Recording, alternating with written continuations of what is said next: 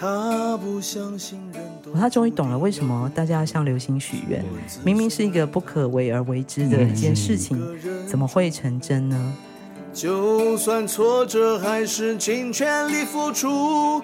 每个人都需要帮助，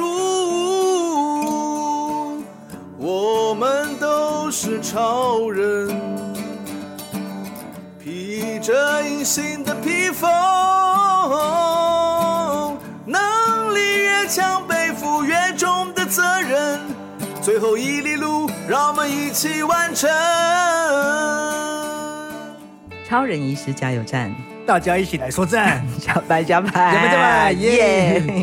我是柴油小姐阿南，我是村办公室的巴赖。村办公室，哎，很久没听到村办公室的报告了哦。对啊，我一直很想出现的。Yes，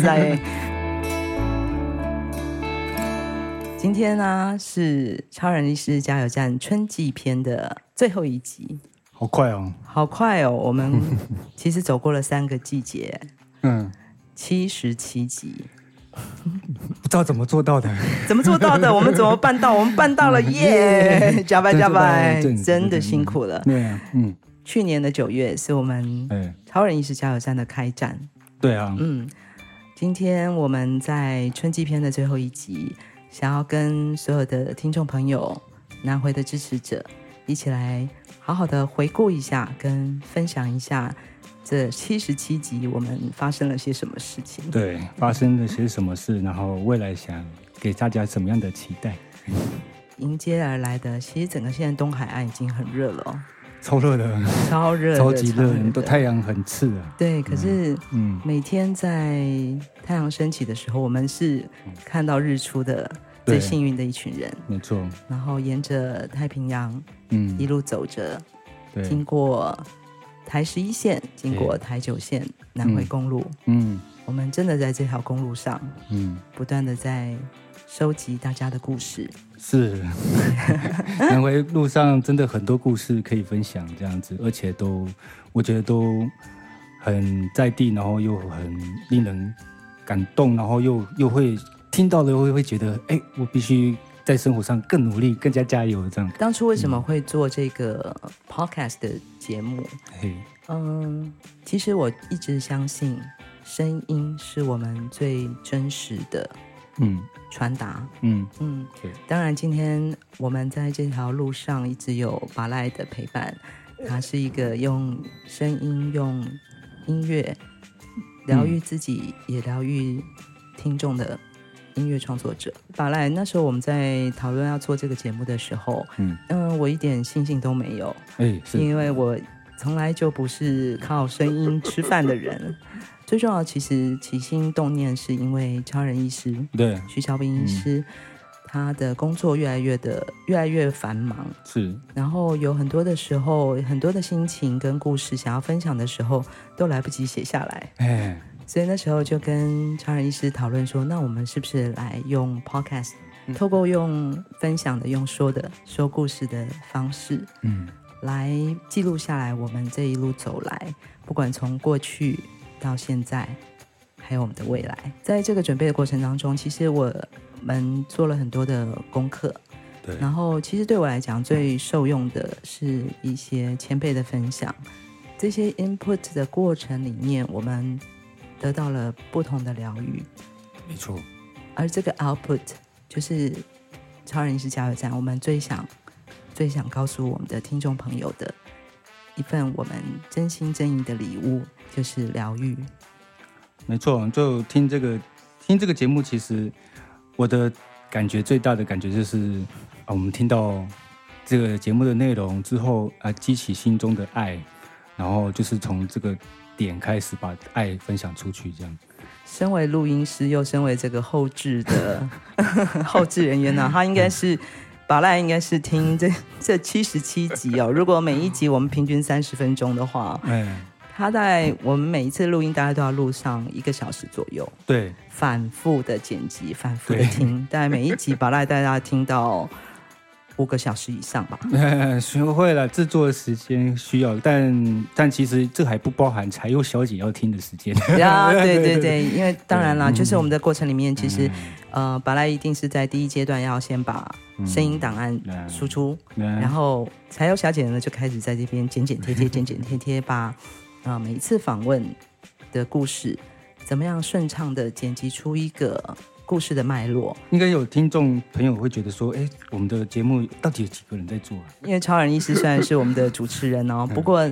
嗯、呃，如果大家常收听的话，就会发现超人医师并不是每一集都出现，是，所以扎扎实实的每一集、每一分、每一秒都在面对、跟收听、跟整理的，就柴油小姐跟巴莱，就我们两个人，很厉害。所以现在知道为什么我叫柴油了吧？是，没错，柴油，柴油一直是我自己很喜欢的，嗯，有点奇怪哈，很喜欢的一种味道。哎哎哎，嗯，他他对我来讲有一些童年的乡愁。嗯嗯嗯。那同时呢，我也知道柴油其实是很多真的是做工的人，嗯，开货车、开卡车的人，嗯、呃，车子最常使用的燃料，嗯，对我来讲就是非常接地气，是非常的有力量，没错，对，据说很多自行车也都是用柴油嘛，对，柴油真的比较有力啊，所以我对自己的期许也是希望，嗯，成为一个坚强的人。一听到很多前辈啊、老老师们分享的故事的时候。啊，原来我可以有这样的想法，有这样子面对的方式，然后也给自己力量，可以去面对未来，或是现在要怎么走，这样，对啊。就像徐徐医师常讲嘛，就是感同身受，嗯、我们听着对方的故事，嗯，感受着自己的生命历程，Yeah. 我们会有的共振，嗯。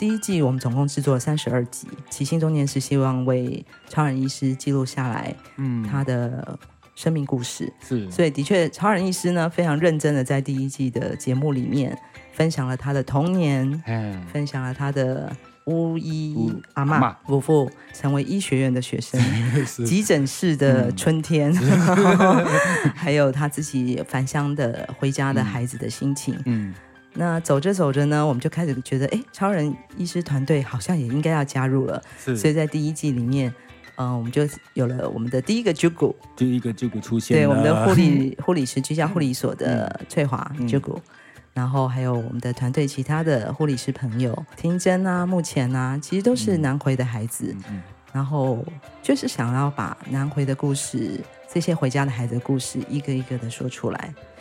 也因为徐医师这样回家，然后也很多年轻人这样回家为家乡服务，就让我很感动。这样子，本来有一点没有把握，在想说，有这么多人想要听这些部落里面的故事吗？嗯，但是很幸运的，啊、呃，我们真的有听众，在第一季的时候，其实呃，听众的反馈都非常的踊跃，然后也都是给我们很大很大的支持跟加油。嗯。当然也有打赏的啦，耶，太棒了！到现在我们都还可以接受打赏哦，各位听众还可以继续为我们增加一点加油费耶。嗯，然后真的觉得啊，原来这些村庄、这些部落里面的人的故事是大家会想要了解的。对，我觉得就是也因为这样的节目，让很多人可以知道，原来哦，我们到每个部落其实没有那么简单的到，因为我们。每个部落都很远，然后又不是在台九线上，就可以想象得到，哎，原来南回是这么不方便的地方，然后这么医疗很很迫切需要的一个地方，这样子。但事实上又是一个很美的地方。嗯、我们希望透过声音，嗯，让大家有一些立体的想象。对，立体。呃，我们有一个不变的宗旨，就是希望所有跟台东，所有跟南回。所有跟疗愈相关的故事，嗯、透过声音的想象，建造出一个对南回的认识。除了部落的故事之外，我们也开始有了来宾，是，比如说像徐宏斌教授。哦哦，这 他的故事非常精彩，足足讲了三集哦，真的，因为他是一个历史学家，研究的专题就是台湾医疗史。嗯，乍听之下好严肃哦，但是当他开始来节目讲故事的时候，我们真的是欲罢不能。对，我每一个内容我们都有点舍不得，是，所以最后我们就剪成了三集。他用一个很亲切的方式，嗯，让我们回想，其实不管是我们自己，或是我们的家族，或是呃台湾人，嗯，曾经走过的这一段医疗的道路，对，然后台湾医疗的变化，嗯。从以前到现在，还是一直存在的一个所谓的王诊，嗯。也，就是我们直直接用现在的语言就讲居家医疗吧，嗯，对，这些故事，骑着牛车，骑着脚踏车，骑着摩托车去。一个一家一户的去看病的这些王诊的开业医，嗯，所以我们都觉得这些过程其实刚好好像在呼应着我们现在南回基金会，对，我们这五年来开始在推动的所谓的行动医疗计划。嗯嗯，病人没有办法走出来的时候，交通如此不便的时候，就我们医生要走出去，我们的医护人员就走到你的身边，嗯、走到你的床边。事实上，从过去到现在，它其实是一直存在的，而且它最重要的一个精神是一个社区的连接。对，嗯，徐医师常说啊，他觉得偏向医疗最重要、最真正需要的是一群跟在地一起生活、一起呼吸的医护人员。嗯，对彼此家庭、个人的了解所产生的这个医病关系。嗯嗯，所以它带来的呃疗愈不只是生理上的。其实心理上面的，我觉得陪伴那个心理上的，没错，就是嗯，这个村庄、这个部落里的哪个伯父、嗯、是哪个伯父怎么了？他的家庭怎么了？嗯，嗯，这都是徐医师从自己的经历里面所看到的返乡之路的过程里面，他知道了地方医疗真正的一个需求。人与人之间的关系其实是经过需要经过时间，需要经过空间，嗯，去。慢慢的了解，跟互动，嗯，那呃，即使到了二十一世纪，嗯，这样的一件事情，这样的一个关系是不会改变的。对，我觉得有那种找回来的感觉。是啊，但是我们用一个现代的方法，嗯，所以马上我们的南回诊所就要开业了。我们南回诊所最重要的两个服务目项目，一个就是，当然我们有一个诊所在我们的大武村。嗯，有一个我们的小小的一个基地，基地可以让呃病人可以到这边来。那另外一个很重要的服务就是居家医疗，嗯、就是我们的医生走出去，嗯、我们的护理人员走出去到家里面去做服务。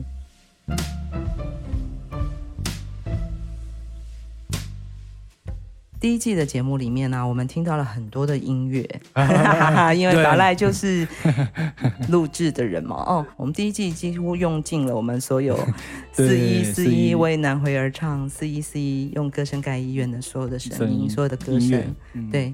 这些歌声陪伴着我们走过了南回在基金会筹备一直到基金会设立的这一段路上，嗯，用歌声陪伴着我们走出这条爱的道路。对，所以可以听到很多人为南回出力的声音。对，嗯，每一个声音我们都由衷的感谢马萨路。马萨路。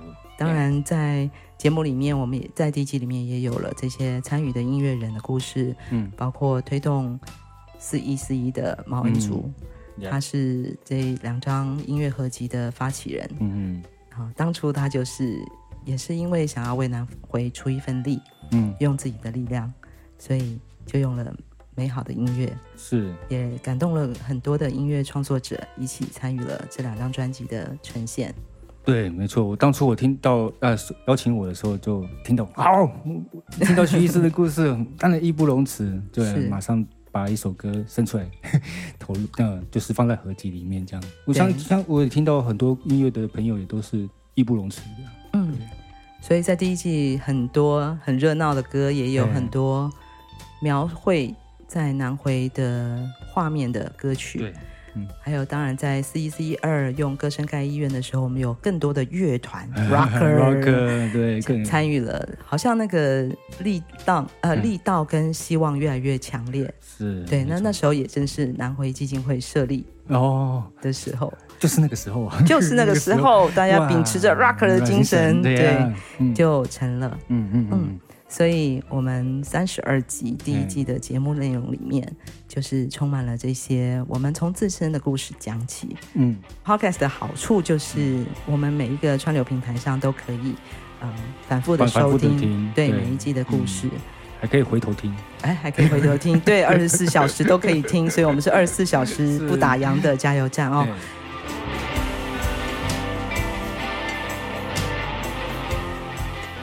第一季的尾声，其实我们录了一集，坦白讲蛮黑暗的一集。哎，对啊，那时候对那一集是十一月吧？哎，是，就是超人医师的癌症第三度复发，然后他要进行一次很重大的手术。对，在手术之前，柴油小姐铁了心，其实即使是超人，嗯，也是凡人吧？对啊，血肉之躯。是啊，嗯、所以也想要听听他那时那刻的心情，面对这一次重大手术的时候，真的落到了一个幽暗谷底的心情。对啊，就听得出来他的就是难过，然后对于啊那些他在乎的病患，就未来该怎么办？在这些人该怎么办？我没办法去照顾他们，或者是可以为了他们看诊，这个心情。当我听到这句话的时候，这些话的时候，就觉得哇，你还在想别人。虽然感动，嗯、我想有更多的不舍，是更多的不忍心。毕竟他要面对的是一个生命很大的挑战。没错，对啊，嗯、蛮大的一个手术。对，嗯、有很多的不确定。嗯，他自己都说了，身为一个医生，他其实从来没有过这样的感觉，是就是一个完全未知的。嗯，呃，成功率可能一半嗯左右。嗯的一个大型手术，嘿唯一支持着他愿意接受这样的一个手术的主要的动力，还是一个活着的勇气，是为自己活着，为更多的人活着。嗯、所以我们在第一季的时候，的确有一集非常的黑暗。大家听众朋友如果想听，还是可以听得到 这一集。但是当然，在节目的尾声，那时候其实超人医师哦，那一刻的情绪是有一点有点激动的。嗯，没错。然后我们也有点激动，但那时候我忍不住，真的想要告诉他，我们都在，是听到的朋友都在，都在，嗯，我们一起为加超人医师加油，嗯，为他祝福。当然喽，到了第二季，超人医师就满血回归了。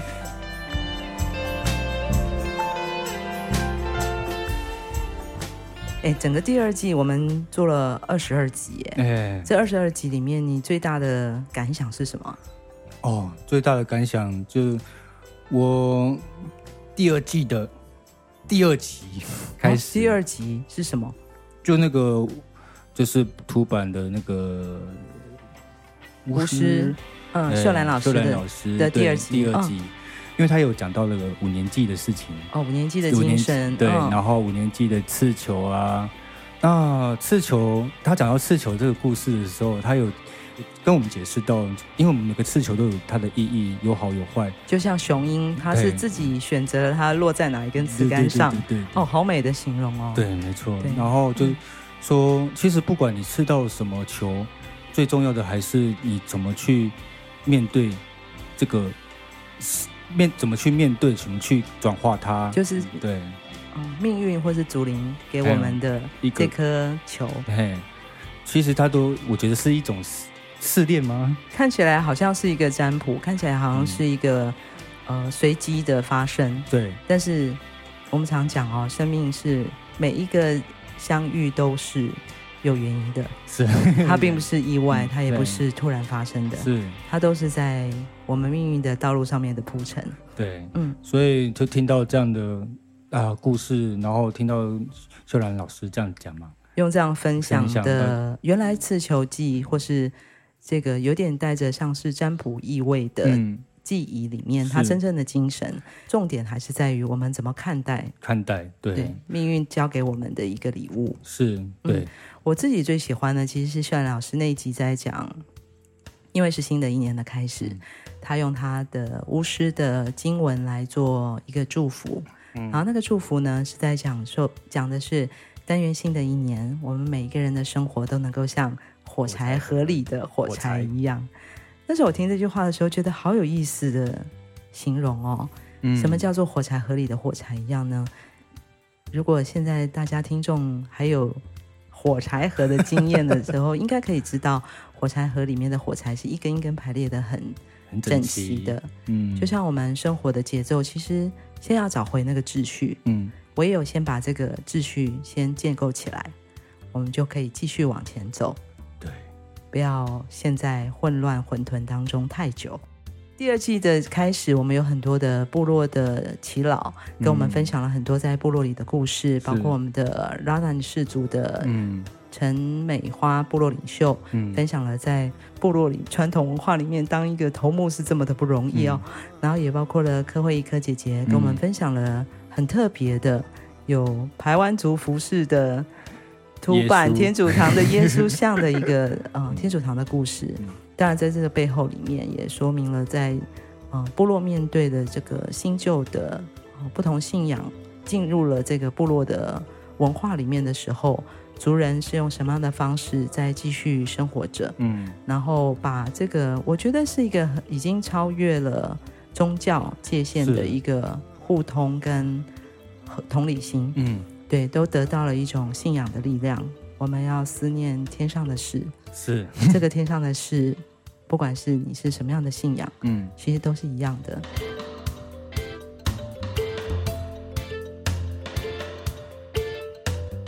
第二季的节目里面有很多的艺术家，杨立洲导演、哎、那时候刚好推出了他最新的作品《无边》这部纪录片，嗯、讲着好像是一个南极探险的故事，但是真正要讲述的是他自己。遗传性的忧郁症的嗯。心路历程，嗯嗯嗯嗯，对，其实那集我自己的感触也特别深，对啊，那其实也刚好是接着那个秀兰老师的部分，我刚刚讲的我很感动的地方，我看到从杨立洲导演，然后再来之后的吴奇珍那个陶艺家，啊、呃，他们虽然自己有这样的呃，比如说有忧郁症啊，或是那个。阅读的那种什么、嗯、学习障碍、学习障碍这样、嗯、的人生，人生。但是其实我发现，就是他们都很，就是用自己的方式去面对未来，面对怎么走，面对自己这样。所以我第二季给我很深的感觉是在这边这样。徐医师曾经说：“哎，我们第二季会不会太多艺术家的分享啊？”是，但是坦白讲，我一直觉得创作是上帝给我们的一个生命的出路。嗯，那艺术家的。生命历程或许比较敏感一点吧，嗯，对，在生理上或许有一些不同的状态，嗯，在面对自己这么善感的心的时候，怎么去为自己生存下去，找的一条路径。嗯，透过创作找到了什么，或是透过创作疗愈了什么。嗯，我自己也很喜欢吴奇珍的那两集的分享。对，对我看到了一个孩子从小时候一路跟不上学习的这条路径里面，嗯、他是这么努力、这么认真的，嗯，继续走着。嗯、当然，在这个过程里面，很重要的是他得到了一些鼓励。是，然后发现自己在创作这条路上是有出口的。是，然后他只是不停不停的继续往前走。嗯，所以当他讲到流星，哎，会让愿望成真的那个体悟的时候，哦，那个很精彩，真的好精彩哦。啊、那时候真的，他讲到的那个就是，他终于懂了为什么大家要向流星许愿。明明是一个不可为而为之的一件事情，嗯、怎么会成真呢？但是他得到的答案是。因为我们一直一直往前走，嗯、对。当我们不断不断相信自己所相信的，继续努力的做着，嗯、每一刻，嗯，流星划过的那一刻，都是我们对我们的心念想要成成真的那一刹那。嗯，怎么会不成功呢？对，这个哦，听到真的是哇！身为创作人，身为艺术家，我相信你一定非常有感触哦。对啊，就其实，嗯。但像我自己在创作的时候，在写歌的时候，就一样啊，是就会想着想着说出口，我的出口在哪里，该怎么走或什么之类的。但是基本上，我觉得我们都在表达的是一个希望能够把我们的经验分享出去，然后让人家可以得获得一些啊，可、呃、可能是一些啊、呃、方向共鸣这样子而已。嗯嗯对，不过讲起来啊，其实奇珍那一集，如果听众朋友的耳朵很敏锐的话，应该也听得到拔赖的音乐有了不一样。对，从第二季开始我，我、呃、啊感非常的感触很多，然后我觉得想要抒发。嗯哼，对，因为我觉得我也因为这个节目，所以让我想要把更积极的创作，然后就开始边听节目边。呃，剪辑以外就开始写歌，对啊，把歌曲就是配就听的故事写歌，把自己感觉嗯弄出来给大家。我只能说，我们的听众朋友耳朵很忙，除了要听仔细听人的故事，在讲述的故事说话之外，其实我相信大家应该都发现了这个背后的声音、音乐、旋律，并不是一个背景音乐，它其实都是。巴莱也好，或是巴莱在透过想要透过不同的声音的感受去传达的他的参与，传达的这个他的感同身受的心情。对对对对对，嗯、听到的故事的时候，我就很想，就是听到然后感同身受，那试着去想在那个他们的故事里面找到自己这样子。嗯，对。我觉得第二季很精彩的，还有像。呃，王玉文跟黄静莹他们所分享的那一集，嗯、他们虽然是玉文的个展，嗯，但是我们听到更多的内容，其实是在讲人跟自然环境的一个连结的关系。嗯，呃，毕竟生活在东海岸啊，就像、嗯、呃，我们有一集王继山老师，嗯、爱人录音室的王继山老师，他在分享的是在东海岸的生活，嗯，没有那么的方便，对，但是相对的那个克难的跟大自然共处的生活。形式里面，嗯，可以找到的另外一种生命的态度，对，真的很精彩。每一、嗯、每一个故事，每一个分享，都好像带我们走进了东海岸，对，这个自然里面的一山一海，一条溪流。我觉得听到都可以看得到画面，真的，真的就是包括太平洋吹来的风。嗯、对啊，第二季我们有很多我们南回正在进行的事情。对其实最重要的一个分享，应该是在讲我们的永续共生学员的计划。嗯、由我们的谢文祥计划主持人谢文祥董事，他是我们第一届到第二届都是我们的南回基金会董事会的董事。嗯、他怎么样参与了南回基金会，嗯、以及这个教育的精神里面，我们想要在南回建构的一个。就像培育每一颗种子一样的，嗯、然后我们怎么去规划这些有共生学院里面的课程，嗯，以及为什么有必要要做教育，嗯，嗯，我们不仅是要在人身上努力，嗯，其实也要对未来、对土地，嗯，贡献我们的心力。是，那教育是一个真的就是培育育苗的一个过程，对，它让我们看到了希望，嗯、每一个生命的希望，所以。也希望更多的孩子在回到这个家乡的时候，能够透过学习更了解自己的土地，嗯，然后更强壮自己的家园。教育就是在这个全人照护里面的希望，真的。对，然后当然，所以有了这个李志颖委员啊，还有王朱慧老师也跟我们分享了在日本的长照的学习跟教育里面，还有。呃，在台湾，我们整个在执行的、进行的一些长照的呃教育课程内容，它真正的精神是在做什么？嗯，让我们人可以，不管你走到了哪一个年纪，嗯，都可以好好的、健康的照顾自己。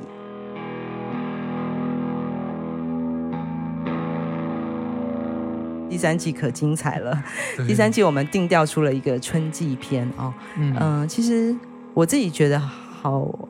好奇妙啊！就是我们真的在跟着大自然的循环在走，哎，对，其实离不开那感觉呢。对，所以第三季我很有很自觉有意识到说，我们要谈来谈谈春天。嗯，对，所以春季篇真的就像春天带给我们的希望一样，嗯，百花齐鸣哦。嗯，第三季我们有好多不同的来宾，在分享的，不管像是春天的星星，嗯，在部落里面的文化是什么意思，还有我们。巷弄里面的药局里面的这个音乐厅，周美君老师分享了伊凡厅在做的一些长照的计划，还有音乐疗愈的这件事情的过程。当然，周美君老师跟巴拉有长长的合作，你们都最清楚音乐可以带给我们的是什么。是，当然，我们村子里的凯利哥来了，对，凯利哥来了我们的土坂部落，然后跟超人医师跟我们一起对谈，嗯谈了这个。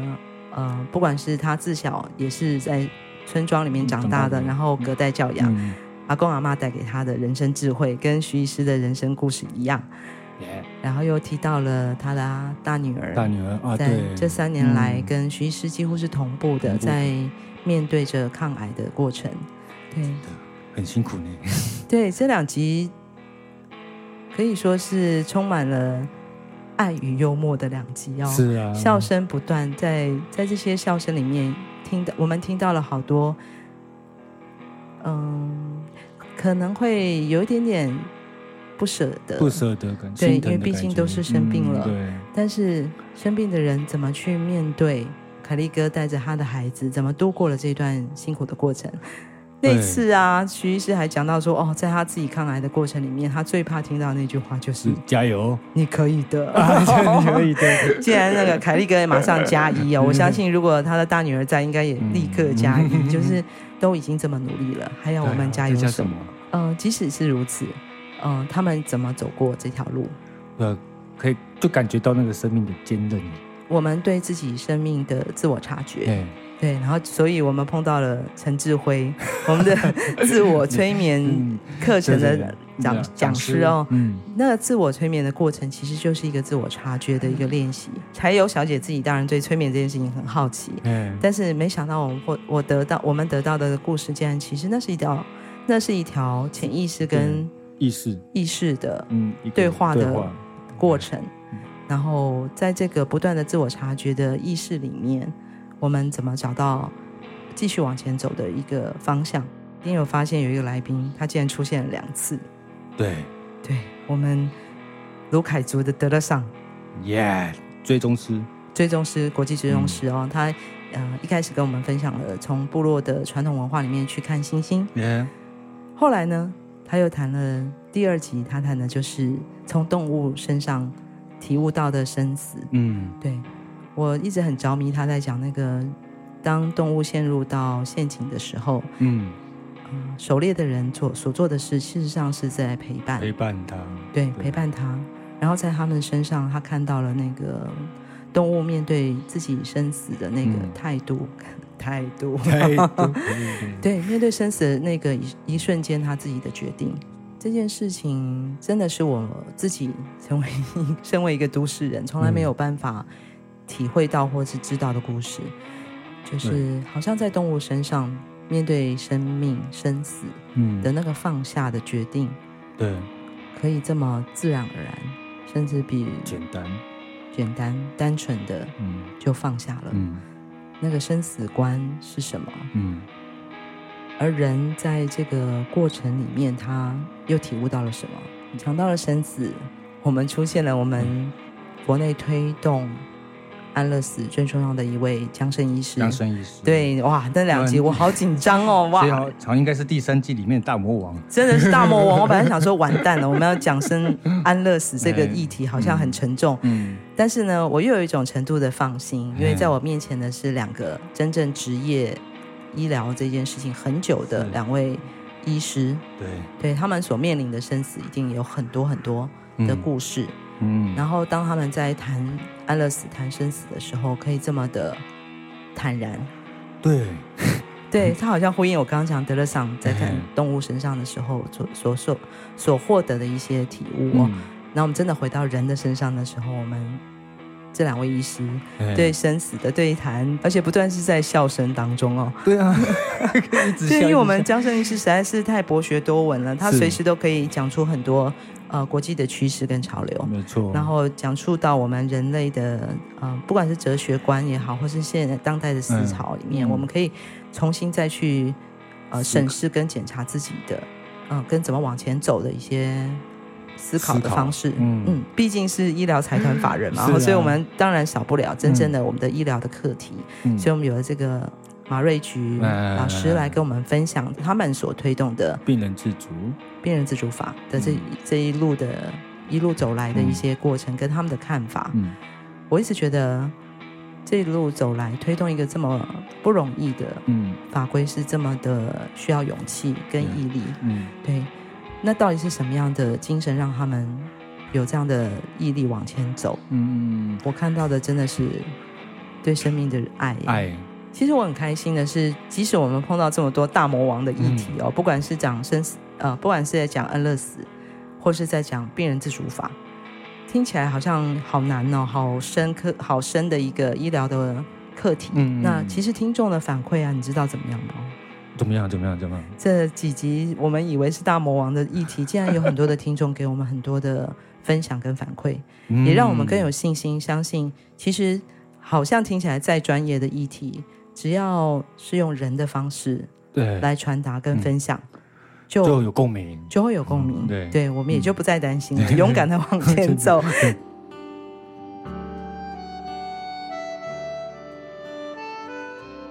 另外一个课题就是史前博物馆的重新开幕，我们分了两集在谈台湾史前史厅跟南岛厅。为什么呢？其实这就是我们现在要进入到第四季的预告。好，就是南岛文化是台湾近年来我们一直在开始在呃转身思考的一个议题。当南岛文化开始在不断的沟通的时候，我们开始在面向海洋、面向太平洋、南岛这样的一个视角的时候。重新看待自己跟自己所处的这个环境是一个什么样的位置？嗯，台东其实，在历史的脉络里面，甚至从三万年前，它就是一个首都吗？首都之一，据说啦，据说啦。但是我们当然不是在骄傲，我们其实在换位思考。对，一直在讲，嗯，其实我常常不不太喜欢用偏乡。嗯。或是什么后花园这样的角度来思考我们自己所在的位置。嗯，那南岛文化的这些课题的讨论里面，其实一直在换位。嗯，一直在想，其实我们所生存的那个土地、那个海洋的那个位置，嗯，就是我们出发的地方。对啊。下一季，也就是我们的夏季篇，嗯，我们会有更多更多关于海洋的故事，更多更多我们生活在东海岸的。点点滴滴，嗯，这是一个预告哦。我们夏季篇即将要开始喽，我们七月就要展开我们的夏季篇。天啊，好快哦！很快，我们当然除了南岛故事、海洋的故事之外，啊、嗯，南回诊所正式开业了。对，相信会有更多我们在服务过程中里面的故事，可以跟观听众朋友一起来对分享。还有呢，当然徐超斌医师、超人医师呢，他已经预告了。接下来的两季呢，他要开始准备了二十四个，二十四个什么？二十四个超人医师的故事，而且他发誓哦，他不重复哦，二十四个超人医师从来没有分享过的他的故事。哇，好想听哎！嘿，这就是我们 夏季篇精彩的内容哦。对，听众朋友，希望我们在夏天来临的时候，吹着太平洋的风，听着海浪的声音，嗯、还有我们巴赖的音乐。是，还有我们柴油小姐的声音，我们热情满满的，我们面对火辣辣的太阳，火辣辣的太阳，不要怕，听着我们的节目疗愈，继续在这个节目里面，我们找到彼此疗愈的礼物。嗯、哇，沙喽，沙喽。从屏东到台东这条南回公路上，有一间超人医师加油站。二十四小时不打烊，我们在这里与你一起分享公路上的故事。本节目是由医疗财团法人南回基金会制作，欢迎大家多多分享，以及在我们的节目下留言。我们下周见。